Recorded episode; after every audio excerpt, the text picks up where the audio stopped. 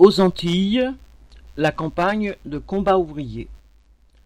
En Guadeloupe et en Martinique, les militants de combat ouvrier, Antilles UCI, présentent des listes aux élections régionales et territoriales conduites respectivement par Jean-Marie Nomertin et Gabriel Jean-Marie.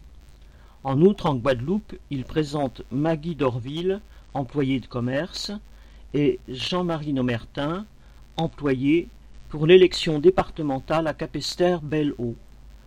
À cette occasion, des réunions publiques ont été organisées dans plusieurs communes, notamment au François, Martinique, et à Pointe-à-Pitre, Guadeloupe. Dans cette île, ils ont aussi parcouru la région de Capesterre avec une caravane de plusieurs dizaines de véhicules, arborant affiches et drapeaux rouges, afin d'appeler à voter pour le camp des travailleurs, celui des candidats de combat ouvrier, en sonorisant leur parcours et en faisant des haltes pour engager la conversation avec la population.